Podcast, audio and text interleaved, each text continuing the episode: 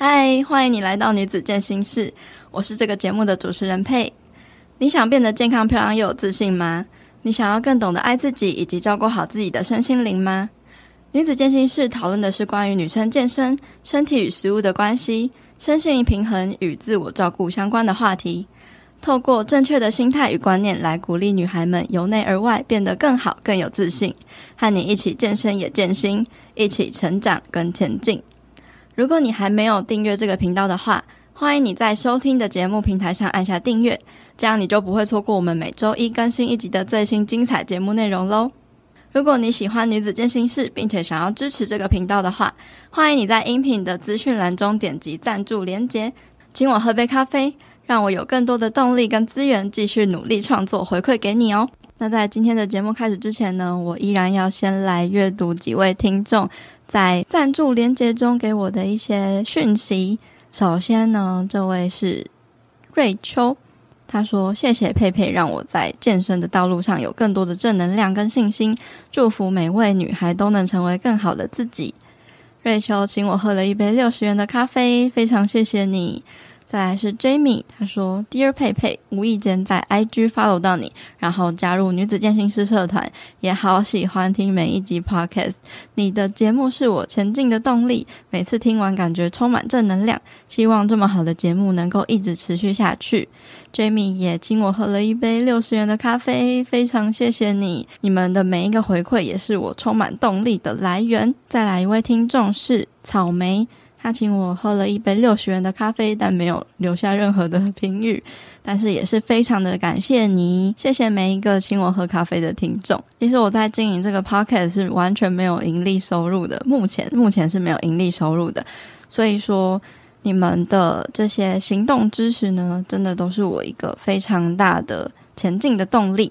那接下来我也会继续的在每一集中阅读几位听众在。赞助连结中给我的留言，真的非常非常的感谢你们。今天女子健心室很开心邀请到了超高人气的健身女孩妹来聊聊许多她在荧光幕背后经历过的不为人知的故事，以及她面对许多外在的眼光和内心的挣扎，是如何克服那些负面的声音，持续坚持自己心中的理想与价值观，一步一步成为现在大家眼中看起来正面阳光又充满自信的妹的呢？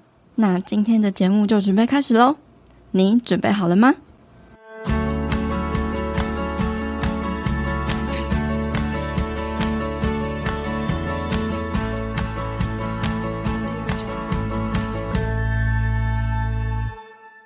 女子健心是非常开心，可以邀请到 May 来我们的节目上聊天，就是被大家熟知的，呃，在 Instagram 都超高人气，YouTube 也呃即将二十万订阅的人气健身网红 May 好吗？对，我整个就是被 May 的气场震着，我现在脸好红哦。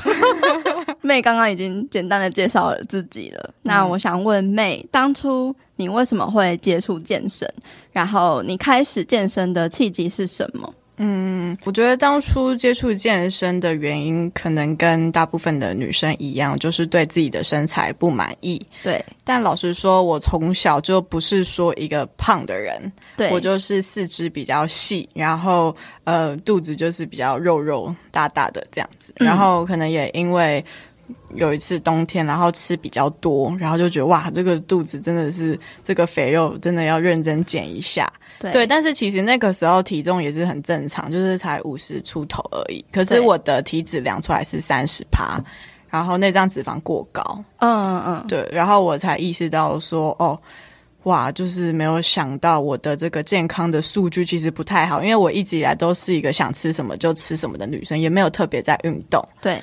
踏入健身房之后就，就哇很喜欢这种运动变强壮的感觉，所以大概是从大二，就是二零一五、二零一六就开始踏入健身房。嗯，那时候妹还在读大学。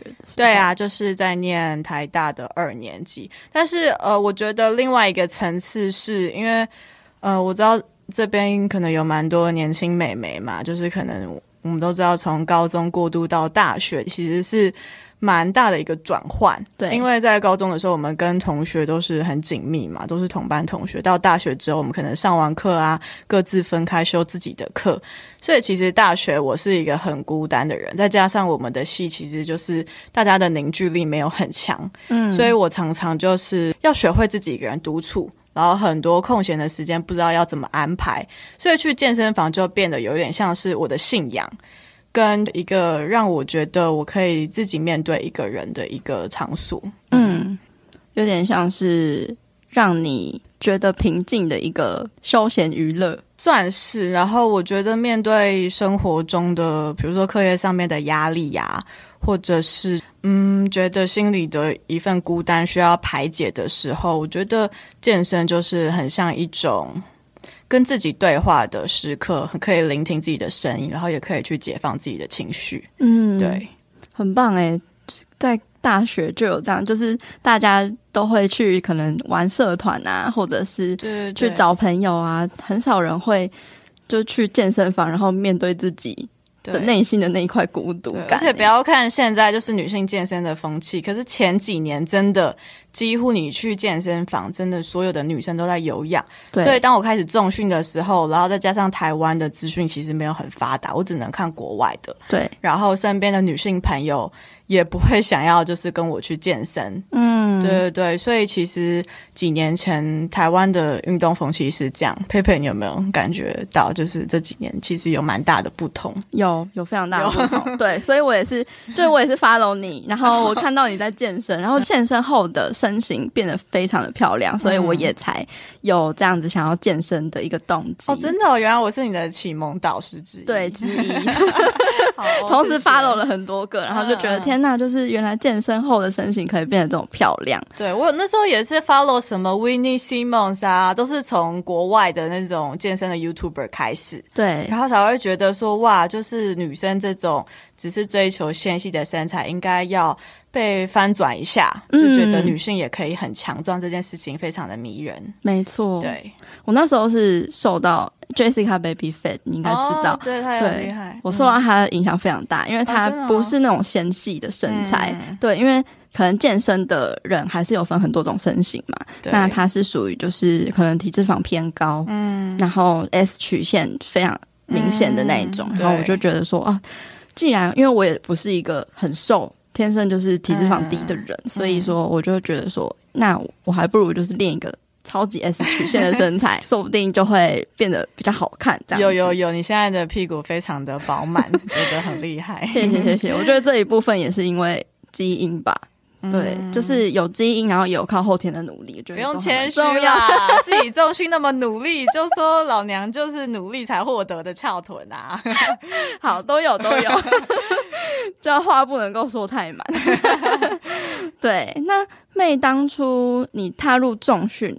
就是你开始进健身房，你就是直接去做重训了吗？还是其实你也有经过一段，也是在做很多有氧啊，然后不太敢练啊？说到这个，我这个摸索期实在太长了，嗯、所以当我现在在分享我的健身资讯，我就觉得现在女生实在太幸福了。对，因为以前真的就是没有人在鼓励你重训。对，然后所以你刚踏入健身房，你喜欢重训，可是你会很害怕重训，因为你好像看不到几个就是真的很成功练得很厉害的例子。哦、对，所以一开始我也是就是很多有氧，百分之七八十是一直在跑步。是，然后即使我有开始去健身房，大概就是机械也是那样拉一拉，然后就觉得，哎，是不是蹲个十公斤，马上要变变壮起来？对对，嗯，对，大概有经过一两年这样子的一个，就是完全不知道自己在干嘛的那种时期。是，嗯，那那一段时期是你有去学习一些比较有系统的知识吗？还是就只是看着某些影片，然后边看边做的？呃，一开始我进 Virgin 的健身房，我没有在推销 Virgin，但是因为我之前学校就是在 Virgin 旁边，对，所以我就买了大概二十堂教练课，对。但是那个教练也不是说给我很系统化的课表，也不会告诉我说建立三项就是要做深蹲、硬举、臀推，所以他其实就是带我做一些功能性训练，嗯，就是一些哦练 abs 啊，然后做什么壶铃啊，然后练一些机械式，我大概就是对动作有一些基本的了解。可是因为那个时候这些教练带我的就是这样子，比较琐碎，跟没有很传递给我正确的增肌的那种观念。然后再加上可能我自己心态上面也觉得，哦，好像也不用做太多的重量训练，我就呃瘦瘦的，就是不用刻意追求壮的这种迷失一直都是存在。其实那个迷失是。困扰我很久，会觉得哦，稍微去一下健身房，好像要变壮了，那我就再开始有氧好了、嗯、之类的那种反复的循环。对对，就这样持续了一两年。对，然后现在回去看，就觉得 嗯，应该早点踏入正确的道路。嗯嗯，那你觉得正确的道路是什么？我觉得，如果真的要说，就是现在女生其实你不用做太多动作，嗯呃，下半身的话，深蹲、硬举、跨步蹲、臀推；上半身的话，呃，胸推、引体向上、肩推，跟一点背部的一些下拉之类，这样子就够了。够了 对，不要再跟我做什么其他花招，真的，只要把握这几个动作，然后有再搭配饮食，其实。认真练下来，你只要就是有这样子的一个正确的观念，你的身材就已经不错。这叫做多关节运动，不用再做什么呃，就是很奇怪的那种变化型的花招，那只是让你的 workout 变得很有趣。可是基本的动作一定要先把握住。嗯，对对。但是你有没有觉得说，在网络上分享一些花招比较多人看？没错。没错，所以我们今天可以好好聊聊这个主题。对，真的，我其实也是以前啦，以前不懂健身，就都会看一些影片啊，嗯、像大家都跳过郑多燕。郑多燕是你会追求的那种吗？还是你会去看吗？啊、减肥的人不是都跳过？不是十二十年前的吗？哪有二十年前？那时候我们差不多同岁啊，所以大概高中的时候吧。真的、哦？对啊。你没有那个时期？可能我没有在追那个的哦，真的哦。嗯、我访谈过的几乎每一个女生都跳过郑多燕，嗯，对，然后就也没有什么基本动作概念，嗯、就认为说，哎、欸，学她的那些动作，我就可以变瘦哦。嗯，我以前也是会看那种美国的那种跳什么有氧芭蕾。然后，因为那种有氧芭蕾就是会灌输你一种哦，你做这个，然后你的肌肉就是会很纤细。有氧运动，然后结合一点芭蕾的动作，对之类的，就是有点像芭蕾舞者的动作。然后我每天跳，然后我之前也是刚健身的时候，我是跑者哦。很多人无法想象，我以前是疯狂跑步的人，就是我可以一次就跑个五公里、十公里这样子。哇，对，但现在就跑不到，现在跑一公里就会觉得哦，好累哦，为什么为什么要这样子？你以前是很喜欢跑吗？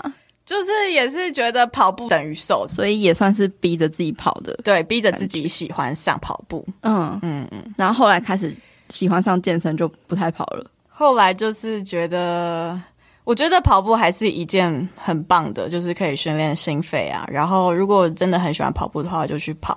可是如果你的目标就是 for 呃增肌的，可能翘臀的身材的话，你有明确的目标，其实。跑步就只是一个，嗯，没有太多的就是可有可无啦。对，嗯，嗯，所以现在 May 的有氧量如何？我是一个很喜欢走路的人，我平常外出可能我一天尽量会有一万步以上的步行数达成。哇，对对对，所以我就是主要就是七八十的重量训练，然后加上我每日的步行，可能有时候我在做一些 heat 训练，然后最近有在打拳击，其实这样子就够了。后来 May 啊是。怎么样去形塑出就是正确的健身的知识？是因为跟了对的教练嘛，然后做了那样的学习。觉得遇到 Matt 就是我的英国教练，算是我的力量突破期的一个，还有我身材一个很大的一个转捩点。嗯，因为那个时候就是我还是一个身材就是偏细，几乎没有什么肌肉量的人。我那个时候对于就是练得很勤的女生，我还会抱有一点偏见，我就会觉得说。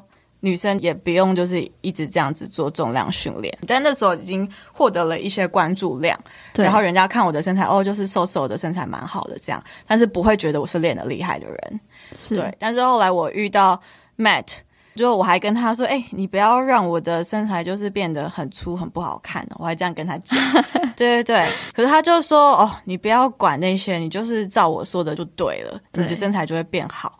所以他就是叫我做很大重量的深蹲、硬举、臀推、引体向上。可是，在遇到他之前，我完全不知道硬举、臀推怎么做，然后也不会去尝试做肢体负重的引体向上。嗯，所以他真的逼我做很多我之前不敢挑战的事情。对，然后也一直就是让我不断的去挑战我的极限，让我觉得说，哎，其实我以前觉得我做不到，其实我都可以达成。在那种力量一直在突破的那个时期，大概半年吧。但其实我那时候的内心是很矛盾的，就是一直在变壮的那个过程之中，其实我也吃不少，嗯，对，因为可能热量的需求也比较多，比较容易饿，对，然后就会觉得哦，自己好像在往一条就是我不太确定到底是不是我希望走的路去发展，嗯，因为那个时候可能我原本从维持的还不错，已经很 lean 的那种五十公斤的那种身材。然后慢慢就是到冬天，就会觉得哎，自己是不是有点崩坏了？嗯，到一种五十五公斤，然后可能屁股有练出来，很 proud 的自己的力量表现。可是内心有时候看看镜子，或者是看看以前的照片，就会觉得说，我干嘛就是那么辛苦，把自己搞那么累？对对，就是让自己每天举那么大重量，然后人家还会说，就是嗯，你以前的身材还比较好，就会觉得自己干嘛那么努力。嗯，后来就是算是从冬天进入夏天之后，我就有开始慢慢减脂，也没有很刻意，但是就是稍微少吃一点，然后还是有保持我一直信仰的力量训练。然后我就觉得说，哇，这个身形真的是开始有了很大的转变。那个是我以前乱练从来都不曾体会过的。你就可以看到，诶，从增增肌期，然后少了一些脂肪之后，就是你的身形整个都变得很不一样，就是变成人家会觉得哇，一般亚洲女生不会看到的那种 S 曲线。对。然后我才诶，慢慢的去体认到说，这个绝对是正确的道路。嗯，所以之后在这样子的一个这种旅程上面，我就更确信说，呃，这个是我要去传达给女生的一个观念。嗯，对，所以就一直积极有在去推广这件事情。有有有，上次有讲到我心坎，不过我觉得我们两个的路的那个开始点有点不太一样，嗯、因为你是从一个哎身形已经本来就很不错的，可能是大家已经是觉得符合现在，尤其是台湾的审美。观的这种身形，然后到你要突破，然后把自己可能吃壮 的这个过程，你是会害怕的。嗯，可是我比较不一样的是，本来就胖胖的、肉肉的，所以我已尝试过很多瘦身的方法，还是瘦不太下来，或者是就会一直复胖。嗯，那我干脆改变我的身形好了。嗯，所以我是以改变身形的这个方向去接触健身的。我觉得可能是因为你尝试了各种减肥法，所以你已经觉得很累了，心很累了，所以你才会就是往这个身形的改变去发展。不然一开始应该大部分的女生还是以瘦身减脂为目标。对对对对，所以我觉得先往改变身形这一点，我觉得非常的棒。嗯，嗯真的，反正之前都那么累了，那换一个方式累也不错。但最后发现这个是一个真的。很棒的一种累，就是你真的是不用越吃越少，然后你的身形可以一直不断的有突破跟成长。嗯、对，但是我们其实有一个共通点，嗯，就是都是走了不少的弯路。对，有我有听说你之前也有一些那个奇怪的减肥方式，对不对？嗯，可能就是节食吧，吃很少很少的一段时期，嗯、然后最低就是瘦到四十六公斤。就是大家女生都是哦，腿越细越好啊，然后体重越低越好的那样子的一个观念。对，所以我就也是会觉得说，哎，那是不是少少吃，然后呃一直跑步，疯狂跑步，然后我就会这样子慢慢的变瘦。嗯，对。但是那段时间是非常非常不快乐，我觉得已经接近到有一种忧郁。就是一种只要吃下一口不该吃的，我就会觉得非常厌恶自己的那种时期，就是荷尔蒙整个都失调，整天的情绪都很不稳定，很愤世嫉俗的那种感觉，很不开心。对啊，对，而且你那样瘦下来，你有觉得那样的自己是好看的吗？漂亮的吗？是喜欢自己的吗？我觉得会会有某一种喜悦，就是啊，终于瘦下来了，哇，腹肌啊，或者是就觉得穿衣服比较好看什么的。对，可是我觉得。另一方面，就也是会觉得很不安，会觉得现在的自己好像是一种在刻意追求什么的自己，可是好像不是我原本理想的那种很有自信、很散发光芒的那种样子，嗯，而是一种我刻意在追求某一个标准而瘦下来的那种感觉。可是我很害怕说，如果我离开那个标准，那我是不是就会又不是在那种审美的那种价值上面？嗯，所以就也会。有某一种终于瘦下来的成就，但是又会有一种出自于内心，并不是真的感到快乐的那种担忧。因为那时候就是被外界那种框架给框住，好像你一直要待在那边。那那个时期也是在健身的时期吗？是啊，是啊，就是一开始我说我疯狂跑步那个时期，然后我就是结合节食，哦、然后就真的瘦很快。真的，对，难怪一两年体态都没有什么改变。对对，嗯。因为也有很多女生可能就觉得说，哦，我只要健身重训，我就可以改变我的体态。可是他们忽略了，其实饮食也是蛮重要的。嗯，没错。嗯，还有强度。嗯，对。那 May 你自己在增肌，面对自己的身形逐渐臃肿的这个状态下，嗯，除了你一开始的那个时期，然后到你前阵子。也是有增肌的这个时期嘛？嗯，那你认为说，嗯，你感觉这两段时期有什么样子的不一样的心境变化？然后你是怎么样去调试这个会逐渐 看起来臃肿的身材？我觉得最早的那个增肌期是我力量增长最快，跟肌肉量成长幅度最大的一个时期。嗯，但是因为那个也算是我首度这样子，就是放开来这样尝试增肌。对，所以其实我的内心是会充满着不安感。但是就像我说的，可能成就跟不安感都有这样子，嗯、就是一种诶喜欢举重，真的感觉到强壮的那种成就感，但是不安的比例其实很大。就是每一天训练完，可能看着镜子就会觉得，哦，我是不是应该还是回去以前的路线，乖乖做有氧就好？对。所以其实我觉得，可能那个时候，我觉得教练的那种鼓励还蛮重要的。嗯，他就是会告诉你，这个就是你正确的路，你就先不要去管别人说什么，你就是先照我说的方式，你一定会慢慢的去达成你心里的样子。所以对我来说，那个时候会还蛮需要，就是旁人的鼓励。嗯，到了。因为那个时候，呃，就我已经实验过后，就觉得，哎，这个增肌之路真的会让我的身形有所改变。对，所以到我之后，我再开始尝试增肌的时候，其实我会比较没有那么多不安的那种情绪，嗯、偶尔还是会有，还是会觉得，哦，怎么好像有点变胖啦，然后会不太想拍照，怎么拍起来脸都圆圆的这样子。对，但是我就会比较能够去安排一个时期，例如说，哎，我就是让自己这几个月啊，然后呃，比如说年底嘛，或者是过年的时候有很多旅游啊、聚餐啊，我就是真的享受在那个当下，所以其实有时候也是还蛮快乐的，嗯，就是因为那真的是一种你也不用太 care 什么营养素啊、热量控制什么的，所以你就是很认真、很认真的训练，因为你就会知道，哎，可能训练完就会有很丰富、很美味的一餐，所以可能你训练的时候会更有劲。或者更有能量，或者是你又可以做到某一些力量突破，所以每一次就是力量有所成长的时候，都是几乎在这种增肌期。嗯，因为就是你吃了很有能量的食物，或者是你知道你马上会有一顿大餐，然后你训练起来就会更有动力。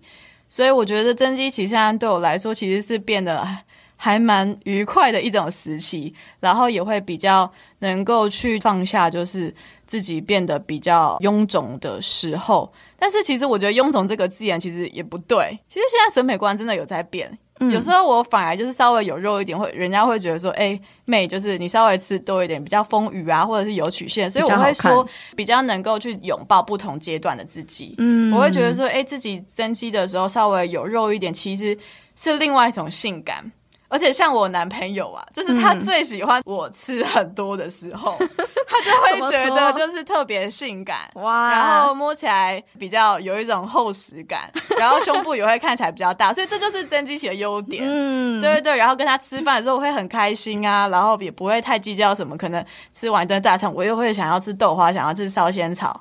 然后他就也会觉得这样跟我在一起比较自在，比较开心。对。可是真的到了减脂期，有时候我真的又会陷入一种厌世感。嗯。对，可能我又会觉得哦，稍微矜持一点还是比较好看。夏天啊，要露什么腹肌、手臂什么的。所以我会说，觉得哎，不同阶段的自己其实都各有好处。我不会说哎，增肌期我就很不开心啊，然后减脂期我就很喜悦啊。其实我觉得都是不一样的一种感觉吧。对，嗯、你觉得呢？感同身受哎，我觉得我就是一个吃货啊，所以说我其实算是常常增肌还是在减脂，我也搞不清楚。其实我也是，对啊、我大部分都是处于这种时期。对，可是我觉得你前阵子减脂就很成功啊，从五十五到五十公斤，而且变得超令的，超厉害。嗯，我虽然知道那个减脂就是要热量赤字，可是很难。这个道理很简单，可是实践的这个过程非常的困难，就是你无时无刻都还会面面临着食物的选择，然后你要去砍掉你原本。呃，会去摄取到的热量。嗯，增肌期我真的也是超级开心的。我也跟你一样，我超喜欢增肌期，但是我超容易变重。就是我只要可能吃比较多一点碳水，嗯、我整个人就是肿起来，连、嗯、连这个脸啊，或是水肿啊，有时候真的会有一种纠结的感觉。你知道你自己在。正确的路上，你要变强壮，嗯、只是在穿衣服上面，就是哎、欸、变得紧绷了，或是运动内衣变得很难脱的时候，嗯、又好想要减哦，就是会一直在这种增增减减的纠葛之中。对，包括说，嗯，我觉得我自己在减脂期，我如果要认真减脂的话，有时候太认真，又会很想要走的太偏激了，嗯，然后让自己可能开始又暴吃啊。那你现在处于什么时期？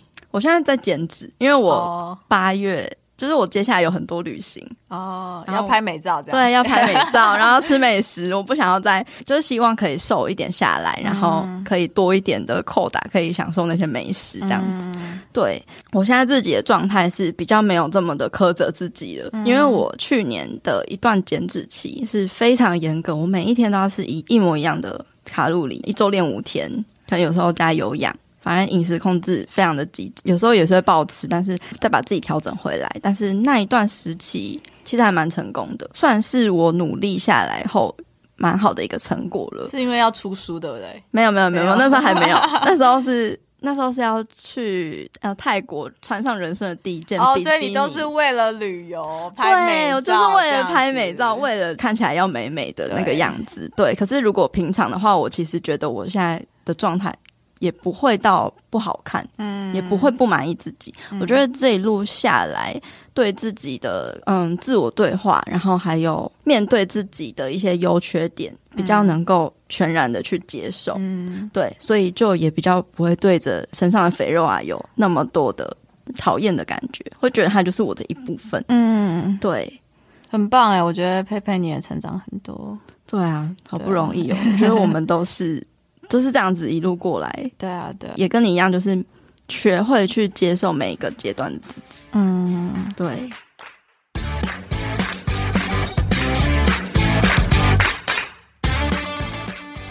你订阅了女子健心室每周的悄悄话信件了吗？订阅之后，你将会收到每周一最新音频内容的消息，我也会在里面和你说一些悄悄话。再来，你也会不定期收到 email 专属限定的免费资源。健身健康知识，或者是一些心得分享。再来，你也可以抢先收到未来活动跟计划的最新消息，或者是优惠资讯哦。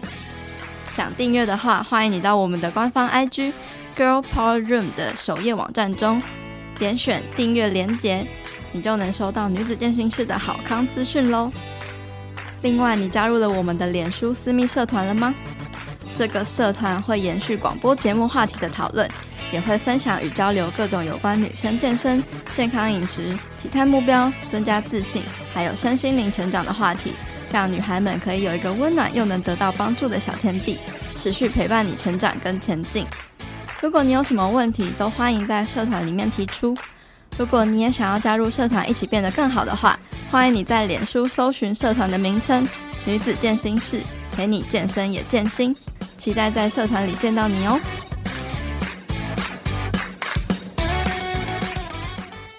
身为女生，非常在意大家的眼光。嗯、那尤其是你身为一个健身的公众人物，嗯、就是健身网红，嗯、一定随时随地都会被人家检视身材啊什么的。嗯、那你一定有很多 被可能被评论身材的经验。嗯，那你自己的心情是什么？是怎么去调试的？或者是说，你又从中学习到了什么？我觉得就是这是很不可避免的。当我把我自己公开在网络平台上，嗯、基本上呢，就是会有各种形形色色的人，然后去观看、去评论。我觉得这都是很正常的。就像你看一个偶像剧，然后就哦，那个女生怎么嘴巴长这样之类的，那个都是一个很直接的一个评论。所以我觉得网络最有趣的，其实就是把各种有不同意见的人。给放在同一个平台上面，让大家相遇，各自讨论着自己的想法之类的。所以，呃，其实面对人家批评的时候，我都会先去审视，就是他们评论的点是什么。那如果是可能针对。我的一些外表，例如说我没有办法改变，像我很常被讲我的眼睛很无神什么的，oh. 我都会觉得那个就是我父母生给我的，所以你评论这个就是没有意义，嗯、不需要对我的内心造成任何的情绪。难道因为你说我眼睛怎么样，我就要去整形吗？还是什么？嗯、对啊，那就像你批评我的身材，可是我觉得每个人对身材好看的。定义都很不一样，就像有些人觉得林志玲好看，嗯、可是像佩佩觉得 Jessica Baby Fat 好看。嗯，所以我针对于那些评论，我觉得就是看看就好了。对，对，可是有时候我会比较生气的点，就是人家会拿，比如说有没有厉害的腹肌来去评论说我。有没有在投入，或者是我有没有在很努力的健身这件事情？嗯，对，这个是一个很既定的刻板印象，因为人家对于健身网红的一个感觉，你就是要体脂要够低，对不然你怎么会有资格教人家健身？或者是你的肌肉就是要练起来？其实我有时候也是会按照这种大众的标准，然后就想说，哦，我的屁股还要再更加的饱满，嗯，然后也是。给人家一个证明，说我真的有很努力的在健身，然后其实我也在用我的身体去证明一件事情：身材真的没有那么容易练起来，因为很多都只是那种网络的那种键盘手，他们也不知道训练的真实的情况是怎么样，嗯、可能他们也没有真的健身过，对，所以他们就会觉得哦，你妹就是看起来就是瘦瘦的，其实你是不是就没有认真在健身？那我就会。心里就想说，你你真的有在健身吗？那你就会知道，女生真的要练起来是一件蛮不容易的一件事情。很多时候，我也就觉得专心把自己的事情做好。你有我的目标，但是你可以有你的看法。但我觉得这个不应该是很干扰到我内心的一个情绪。哇，你现在已经可以很好的去做一个切割了。嗯，算是吧。对，觉得要达到一个平衡，嗯，有时候也会去想，诶，别人那样子说，或许也会有某一种道理，对。嗯，但是我觉得，就不要让太多的不同的看法去影响到你，因为总是会有人说你不够瘦，你不够壮，你屁股不够翘，什么你的身形怎么样？不管你做什么事情，都一定会有人评论你。嗯，所以呢，所以你应该怎么做？别人说什么，你就要去改变你自己什么吗？我觉得最重要的还是要回归到你自己，为什么要去跟别人比较？如果说我审视我这个旅程，我觉得，诶，我经历了那么多，我成长了很多，身体上的可能是他们会想要去针对的，那心灵上的，他们真的有关注到我内心的变化吗？他们是我吗？那他们讲话有凭有据吗？之类的。所以我觉得，嗯，嗯，当人家去质疑你的时候，他们可以有自己的立场，可是你也有你自己的立场啊。对对啊，所以针对不公不义的那种评论，我其实也会想要不卑不亢的，就是去反击。但是对于那种很无聊的评论，看看就过了。嗯、然后最重要的还是专注好自己的旅程上面。对。嗯那些评论有没有成为你就是更加努力的动力？有，所以我觉得就是很多时候我的动力来源是来自于一些负面情绪吧。嗯，对，所以所以常常人家看妹你怎么都好像很正向的样子，是因为就是我还蛮学会跟负面情绪去共处。嗯，对，当网络别人这样子评论我的时候，有时候我也会生气啊，就会觉得，哎，你凭什么这样子说我？对，那我就要更努力。那是可能。有一种也像是证明给你看，有一种也像是你给自己一个交代吧。对，嗯、对啊，所以我觉得有时候网网友这样子评论我，我也觉得 OK 啊。反而如果每个人都认同我说的话，我觉得那样子也是一件很危险的事情。所以我觉得有少部分的人去反对我，或者是秉持跟我不一样的意见，我觉得那都是一个很正常，跟我可以去接受的事情。感觉是很不容易耶，相信你一开始一定也是很难去接受这些评论，到现在可以化悲愤为力量，真的很厉害。我目前我觉得我算是幸运的，目前还没有收过太激进的那种评论，嗯，对于我的身形、外表之类的，可能你更红了，就那个。哦，哦，我也我也有点害怕，对。所以就是俗话说树大招风，是当我想要有相对应的名声或者是人气的时候，伴随着其实就会有这样子的百分之一趴的一些不一样的声音。那这个就是呃会伴随而来的，你不可能都要求每个人都要跟你有一样的想法。嗯，对，没错。就是也要给你打一个预防针。预防针，对。如果之后真的有这样子的话，你要想想你现在所说的话，你已经没有很在意，就是别人的看法。最重要的还是回归到你自己内心的声音。嗯，对，没错。有妹啊，你这样子健身下来，你有没有对健身啊，或者是在料理上感觉到倦怠？倦怠的时期是什么样子的处境？那你是怎么样去度过的？或许我觉得我我如果没有这样子经营 Instagram 或者是 YouTube 的话，我觉得可能我健身不会到那么勤，嗯，对。但是就是因为在 Instagram 上面，我会要要求我自己要有什么样子的 content，可能每天都要发文，然后或者是让大家感觉到有一种哦，我就是很努力在健身，所以我才能激励到别人，所以我也会。带给别人动力的时候，其实别人对我的期待也会形塑出一种压力，对，我就会觉得，哎，那我一定要更努力啊，或者是就是一定要变得更好，我才可以就是激励女性，呃，让他们觉得他们也可以就是变得跟我一样，就是越来越好，或者是越来越朝向到他们的目标。对对，但是难免，因为毕竟我也算经营 IG 的一个。元老级，所以 真的元老。对，所以真的到后期，尤其是今年的时候，我真的是会感觉到有一点疲惫，因为毕竟训练本来就是一件很无聊的事情。嗯，就我刚刚说的，如果说就这几个动作，差不多就是每天练，对，几乎每天就是练这几个动作，每一个阶段给自己不同的目标。像我以前，呃，可能二零一八年的时候追求力量，那我可能今年的话，我就是。呃，我喜欢上拳击，或者是说我有不同的运动的目标，嗯，对，而不是说一直要朝向就是举越重才越好的那种趋势。或许哪一天我也会觉得，哦，我不想要重训了，我想要往瑜伽，或者是我想要挑战不一样的运动。我觉得这都是有可能发生的。但是我必须说，我还是会觉得说，运动本来就是一件，嗯、呃，就是对你的生活有很多很正面的影响，可能会随着我的人生阶段而有所不同。运动。它不管是什么形式，都会一直出现在你的人生当中。对，料理的话，我一直以来都是对美食保有很大的热忱。对对，所以对美食的热忱我从来没有停过，反而是因为开始健身之后，我就越来越想着到底要怎么，就是可以在 keep 好身材同时，我又可以吃到很美味的食物。我觉得健身以前我还没有那么 food center，完全就是以食物为中心思想的那种感觉。对对，但是。如果说疲倦的话，我会说有时候会对于分享食物这方面有一点压力。对，嗯，因为我在我的 Instagram 上面，其实我就还蛮坚持说，我每一次的食谱我都要发不一样的，要有新意。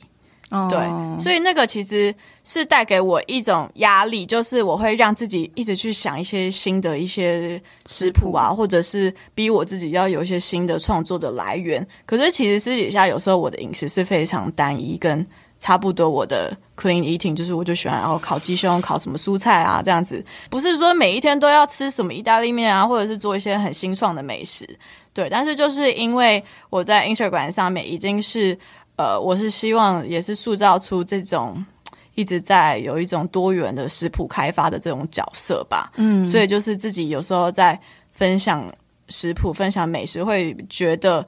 比较没有像以前那么的真诚，想吃什么或者是想 po 什么就 po 什么，对，嗯、你也知道，就是做一篇食谱或做一篇贴文，其实还蛮耗时间的，很耗时。对，所以就是到后来会变成有一点像一份工作。我完全可以理解你这种，就是因为我平常私底下吃也是蛮随意的。我可以一个东西很喜欢吃，我就一直吃。对对，但是有时候真的是为了要去经营。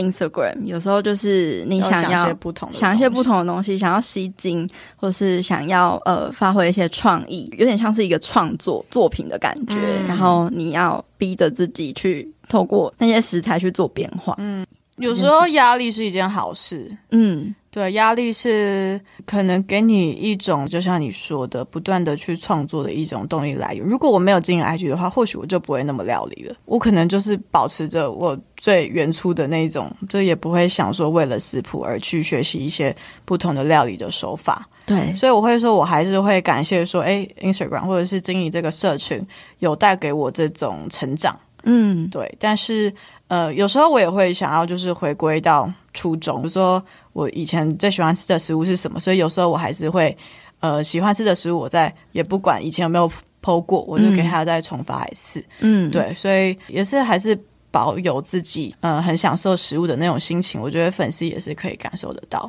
对，嗯，我觉得真的还是要找到一个平衡，不能够就是一直为了分享而分享，对，对，而是真的你要一直去找到，哎，你为什么要分享？嗯，然后你真的在从中找到你喜欢的。那个成分在，嗯、对，那个分享才会是有力量跟可以渲染别人的。嗯嗯，那我想问妹啊，就是你在经营自媒体的这个路上，你觉得最困难的是什么？第一个要有你的核心的理念，对，而且你要持续不断的去输出，嗯、就是你要有很很多不同的新的题材，新的让人家感觉到哎很新奇，或者是。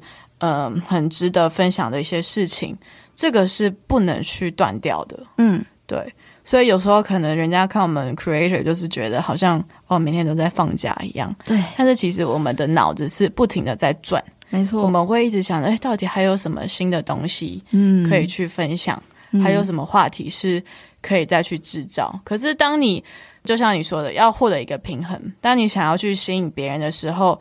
回过头来，你还是要去回归到你原本最喜欢、你原本分享的那个初衷跟理念是什么？对，所以这个还是要扣回到你一直想要去坚持的那个主题。所以，当你一直又回归到你坚持的那个理念的时候，人家就会注意到，诶，你这个人的一个中心思想是很棒的，嗯，是跟别人是有。有不同的，因为如果你只是 follow 大众的潮流，只是为了大众而去制定主题的话，那其实你就是可能会沦为跟每个人都是变得一样，就是可有可无的一种大众市场的一个小人物。慢慢的，你就会嗯，因为没有自己独特的一种理念而消失掉。嗯，对，因为现在网红很多嘛。对，对对对。但是如果你还是一直依循着自己。呃，从原先到现在，你都有一个很清楚的你想要去传达的一个理念，或许大众会注意到，哎，其实，嗯，你的观点很棒，或者是你有一个很真心的一个理想去做，人家就会去支持你，然后这也是可以让你自己不断的持续下去分享的一个很大的原因。那你觉得你跟别人最大的差异化是什么？我觉得可能也是因为经历了很多。所以，当我哦，不管是前面走了一些弯路啊，或者是后面有一些不同的，不论是挫折或者是不安的情绪，我觉得这都带给我很多，不仅是身材上面，当然就是大家注意到的还是我的身材，嗯，对。但是因为当我经历不同的旅程的时候，我会一直去醒思，然后我也很关注自己的心灵的变化。我会觉得说，哎，回过头来看，其实很多事情都并不是最重要的。关于一些外在的一些追求，或者是一些比较片面的事情，我觉得最终还是回归到，哎，自己的心灵层面上，或者是呃，你有没有因为你正在做的事情，因为运动，因为分享而感觉到喜悦？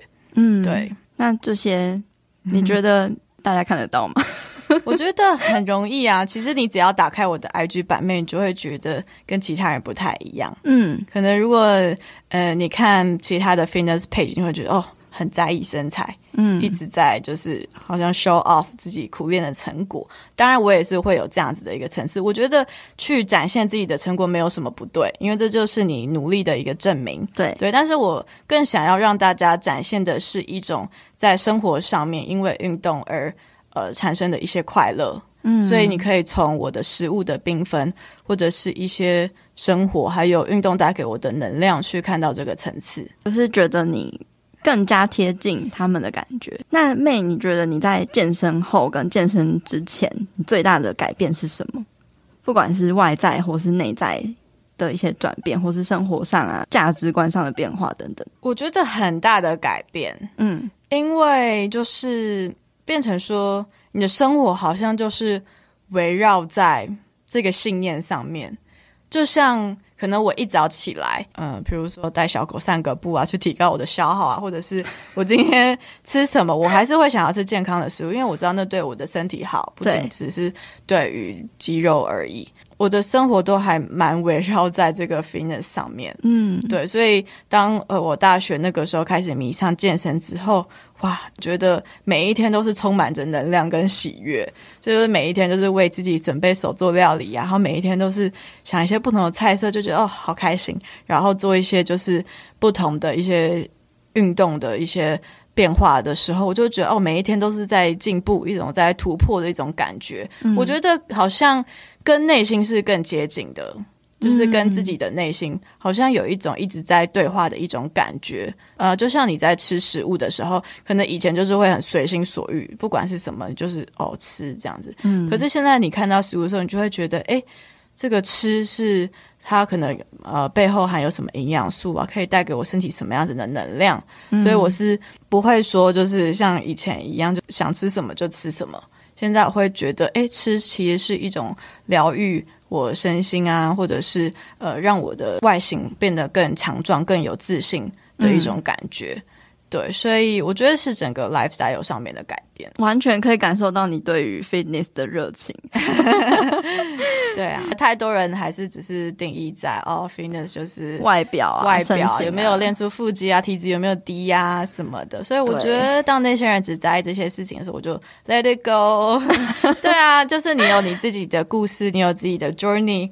那我觉得每个人都是独一无二的这样子。对，对，所以我觉得你正在做的事情也很棒，让每个人有自己的发声平台去分享自己的故事，嗯，我觉得这是一件很棒的事情，因为其实生活在现代，我们每个人都是很孤单的。那有时候我们接受到的资讯都是非常片面跟主流的，包含有时候我的 post 可能也要开始变得有一点主流化，嗯，对。但是当然就是在主流背后，我还是会有想要提倡的一些事情，但是。我的名声很大，原因就是因为我也慢慢的就是趋近一种主流的观点。我觉得这个其实是有一点危险的事情，因为我觉得这个世界不应该是只有主流跟非主流。我觉得每一个人或者是每一个观点，其实都有值得被尊重跟值得被聆听的地方。天哪，好感动哦！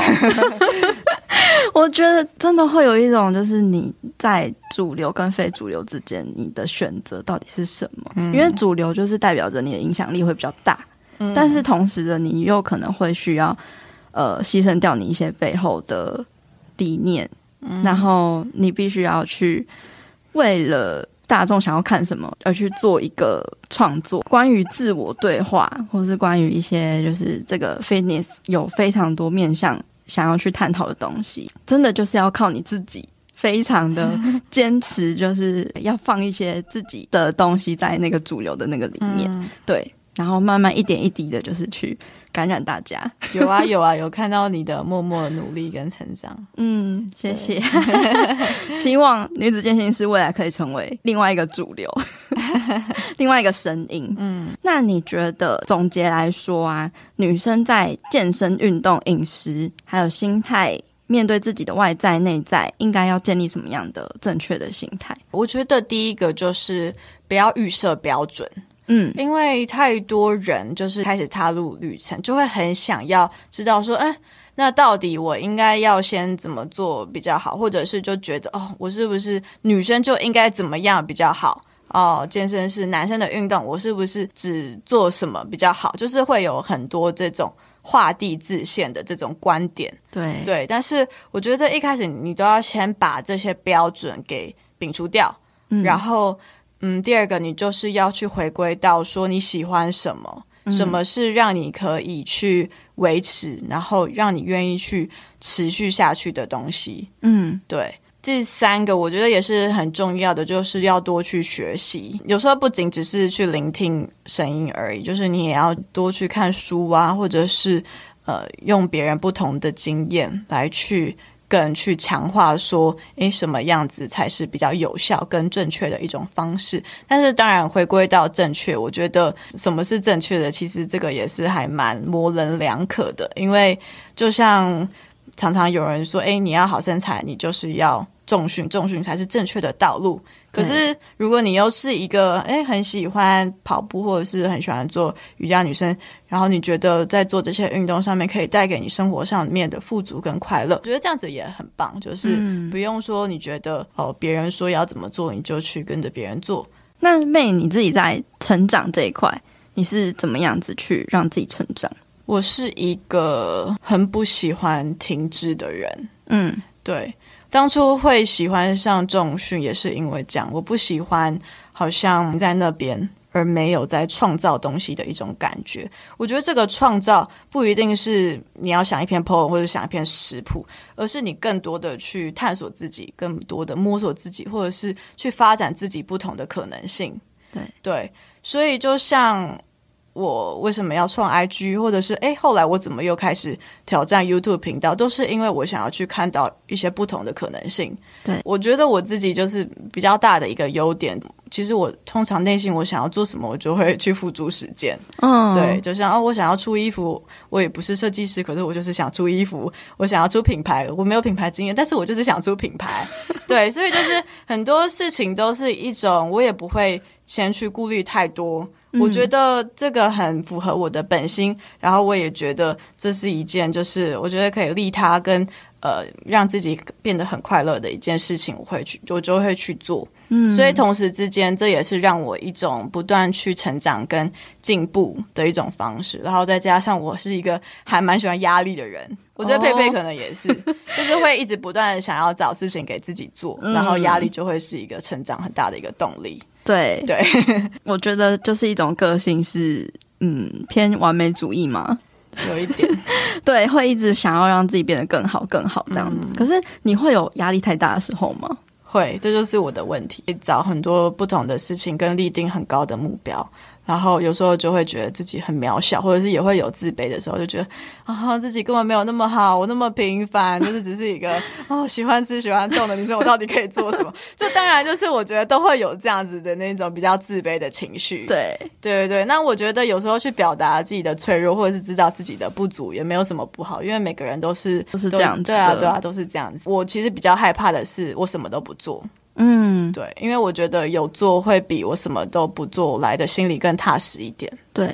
对，至少你还有去付诸行动的这个，嗯，而且你真的，我完全觉得你不需要自卑，诶，就是你做超多事情的，然后你的这个成长跟进步，大家也都是众所瞩目的，就是大家都看在眼里。别人都是这样看我，可是我常常都觉得自己还不够，或者是自己还很弱啊。我懂，我懂。那、啊、我现在每一天也都是这样的，就觉得说天哪，我怎么走的这么慢，或者是哎，为什么为什么成长这么慢？这样。嗯、可是其实时间拉远来看，你就会发现做超多事情的。但我觉得说真的，就是我自己在不同阶段，我也会给自己设立一个目标。嗯，就像我刚毕业的时候，我就是比较着手在我的第一本食谱书上面。然后可能再过了一年，然后我就呃有第二本食谱书，或者是我知道，哎，我下一期我要准备的是我的健身的 program，所以我就是会知道说，哎，我每一个阶段都有自己的不同的目标。然后当我开始慢慢成熟之后，可能我想要把我的主力放在 YouTube channel，或者是之后呢，可能我就不想要一直出现在荧光幕，我就会就是认真去经营我的品牌，或者是之后如果我有更呃，大的事业像餐饮啊，或者是比较往国际化版图去进行的话，我觉得这都是就是我的未来的一些目标。超棒的，很期待未来 May 就是扩展国际版图。嗯，我觉得女生真的很多时候会觉得自己做不到。当你觉得自己做不到的时候，你就真的会做不到。可是当你觉得你自己可以的话，基本上你的潜力是无限的。的嗯，所以这个机会其实是掌握在你手中。或许我几年前我就已经觉得说，我总有一天我就是会变得可能是那一种超有名、超厉害。当我几年前的时候，我就已经有这样子的一个心理的一个目标，所以。或许几年前人家看我就会觉得，哎，怎么怎么可能？或者是，呃，你这个小女生怎么可能办得到？嗯，但是因为我一直相信自己，我可以做到。有时候我早上起来，我会看着我自己，我就会觉得说，我一定要做到，我一定要做到。然后我就真的会做到，所以很多很多，我回过头来，我看到我完成的一些事情，我会觉得诶，是幸运的。但是我会说，很多也都是来自于我一直在持续相信跟有在付诸努力这件事情。天哪，我鸡皮疙瘩整个起来，真的那个信念，嗯，信念很重要，信念很重要。嗯，对啊，我相信就是大部分的人起来。早上应该不太会对着镜子对自己这样子喊话。其实现在是不会，但是因为可能我前一年我是在我父亲的工厂，那时候是我很迷惘的时候，嗯、对，所以那个时候也不确定要不要往健身网红。对，然后因为就是家里的压力很大，可是那又是我游走在这种家庭跟自己的理想之间，会比较艰困跟比较挣扎的时期。但是，所以就是在那个时候，我就养成了一股很强大的一种。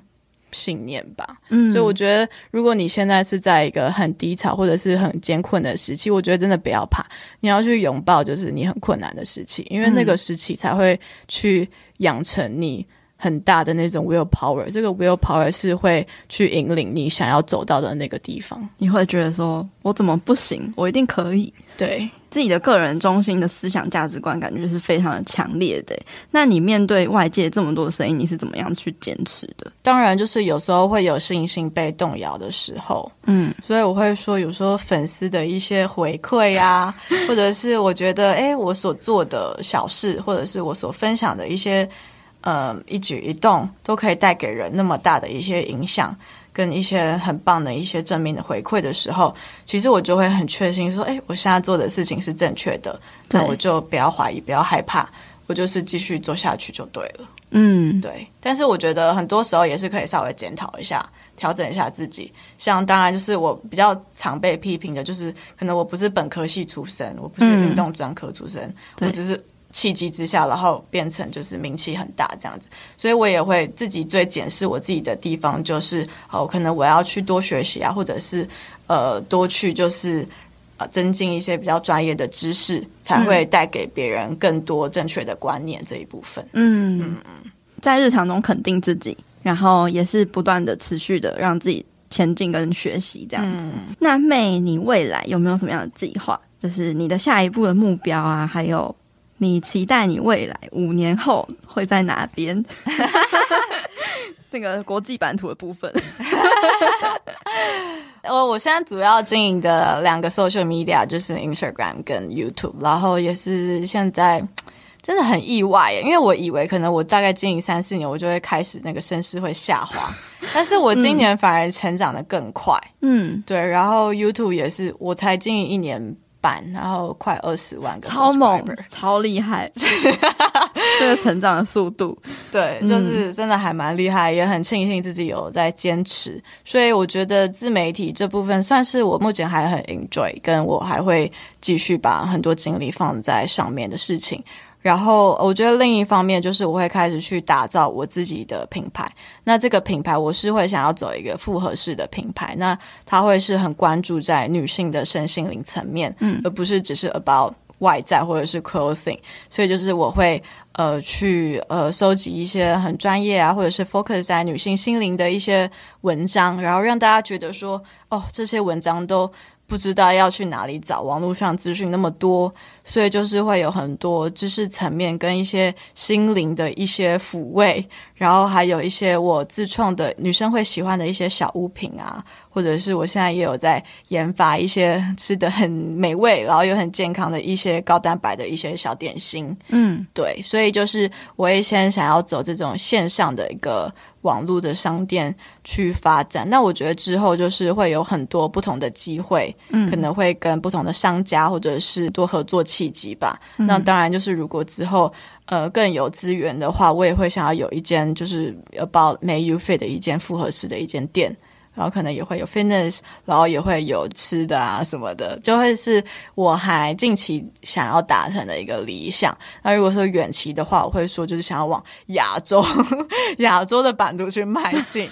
对，所以我现在的呃 YouTube 影片其实就已经有蛮多就是 overseas 的 audience，然后。比例还蛮高，可能百分之四十都是国外的粉丝.所以可能我觉得 YouTube 满二十万订阅算是一个蛮大的一个里程碑，嗯，所以可能之后的 content 我也会想要慢慢加上英文的字幕，然后就是让更多我的理念可以再去被宣传，然后我也会想要同时的去把台湾的一些，比如说在地的一些食材啊，或者是。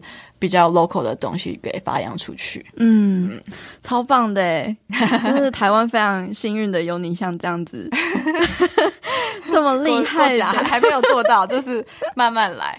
我也会像你一样，就觉得哦，自己怎么进度那么慢啊？就是每一天能做的事情有限，是。可是我觉得就是一步一步来，对对。如果你一步登天的话，就是那是那其实很危险，因为一步登天你可能会坠落。期待期待未来的 May，已经非常的光彩，这个光已经已经有在这里，这里充满了充满了整个录音室。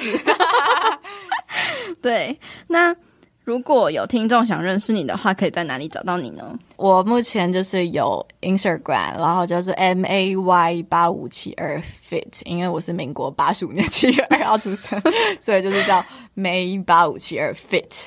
对。然后我的 YouTube channel 叫做 May Fit，嗯，这样子。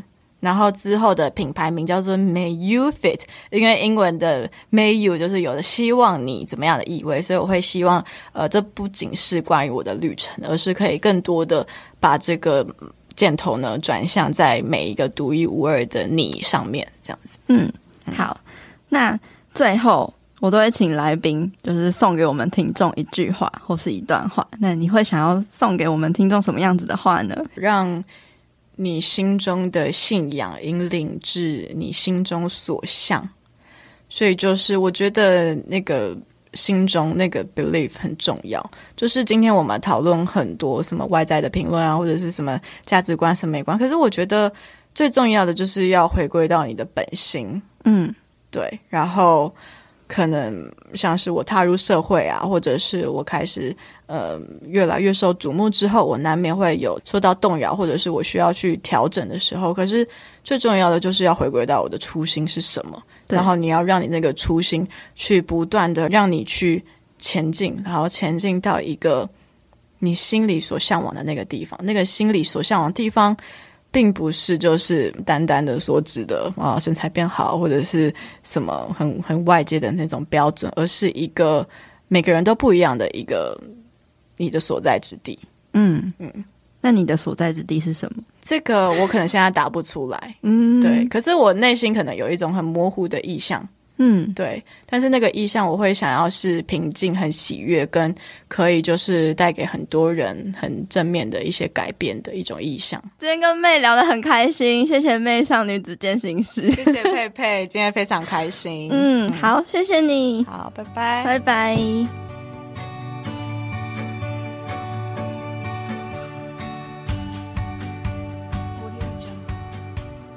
相信各位小女子们在听完这一次我跟妹的访谈，也感染到了妹充满正能量的这个信念。我觉得每一个人不可能一直处于在一个很正能量的状态，就包括我自己也一样，我也有很多负面情绪围绕着我的时候。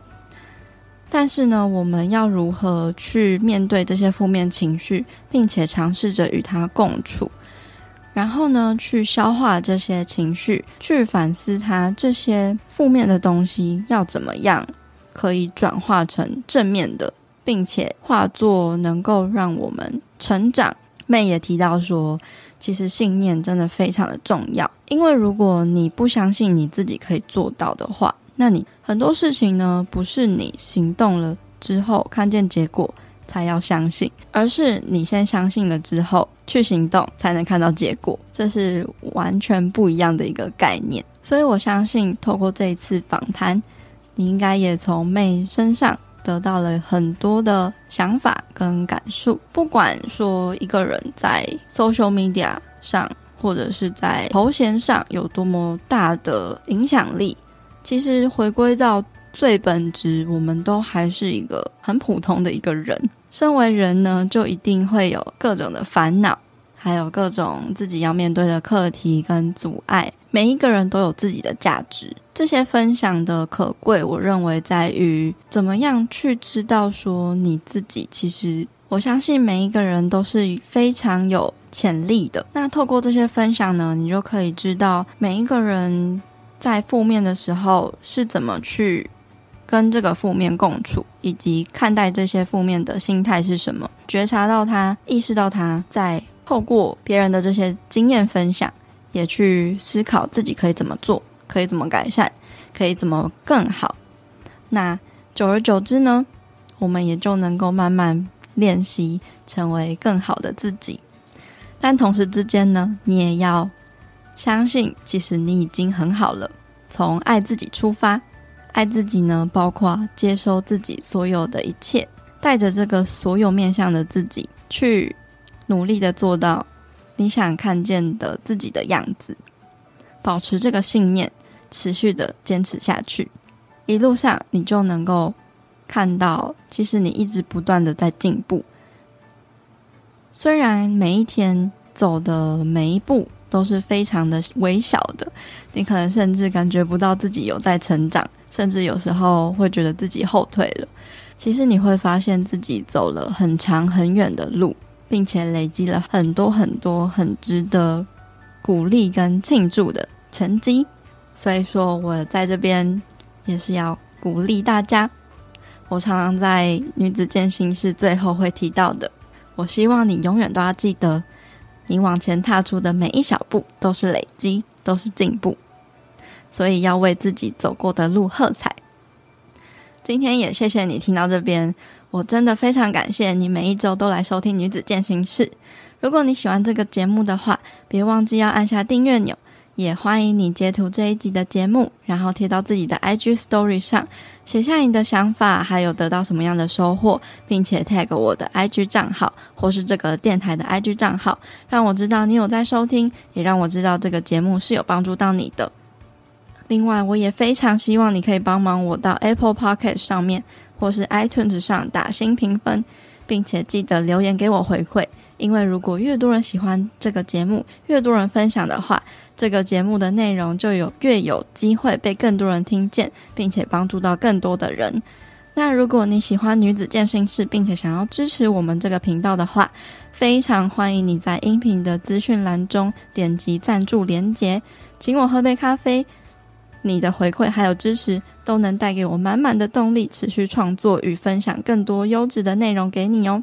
如果你有什么想听的主题或是问题，也欢迎你到我的 IG 上面找我互动。